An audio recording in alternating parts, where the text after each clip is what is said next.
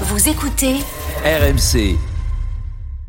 RMC, Apolline Matin. C'est tous les jours de manche.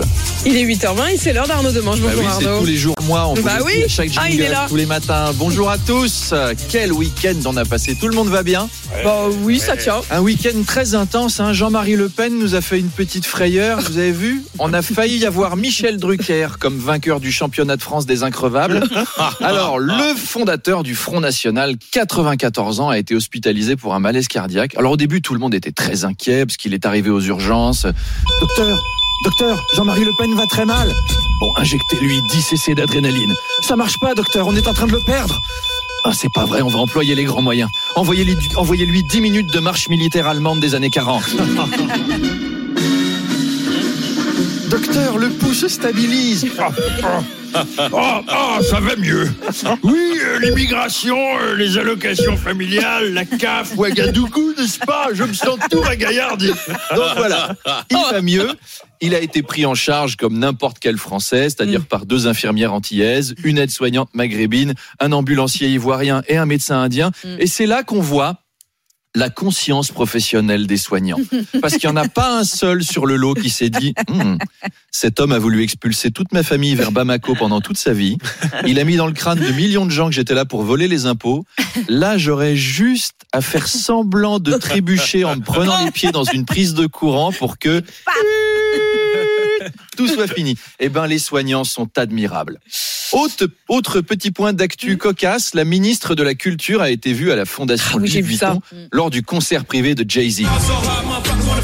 C'était vendredi soir, alors elle était avec Hervé Berville, le secrétaire d'État à la mer. Alors, la ministre de la Culture, Jay-Z, pourquoi pas, mais Hervé Berville, déjà personne ne le connaît.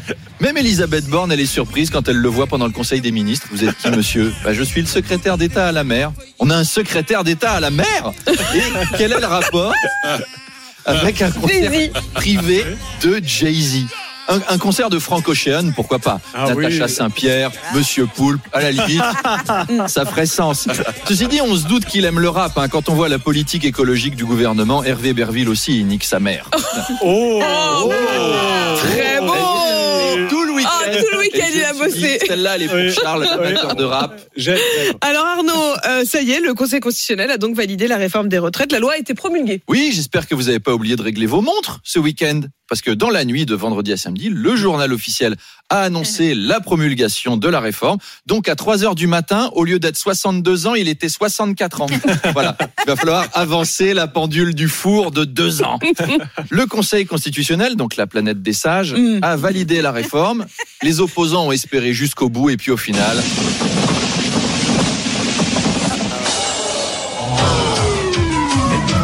Bon, en même temps, il n'y a pas de suspense. hein. Il y a plus de suspense dans un épisode de Petits secrets entre voisins, préféré d'Apolline, où Sandrine, épouse modèle de 42 ans, soupçonne son mari Jean-Luc de lui mentir sur sa relation avec la nouvelle prof de piano de leur fille. Ah, ça, c'est du suspense.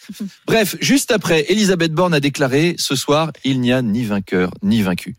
Euh, si, quand même, ceux qui étaient contre la réforme, ils ont perdu ou je me trompe Elisabeth, l'exécutif a utilisé le 49.3, réduit la durée des débats et n'a pas écouté la rue. C'est même pour ça qu'il a gagné. C'est un peu comme tricher au Monopoly, Mm. écraser ses enfants et puis leur dire, bon, il y en a pas qu'on gagné ou qu'on perdu, on s'est juste tous bien amusés. C'est comme se faire surprendre par sa femme au lit avec sa maîtresse et lui dire, ah chérie, ce soir, il y a ni cocufieur, ni cocufier. Tu sais, il n'y a que trois personnes qui ont un point commun. Moi. Non, ça marche pas. On n'est pas dupes, Elisabeth. Et puis Arnaud, bah donc dans la nuit de vendredi à samedi, le journal officiel a annoncé, vous le disiez, cette promulgation de la réforme vers 3 heures du matin. Oui, on ne sait pas encore à quelle heure exactement la Mhm. loi a été promulguée. Enfin, on espère que c'est pas 3 heures du mat quand même. Qui fait ça?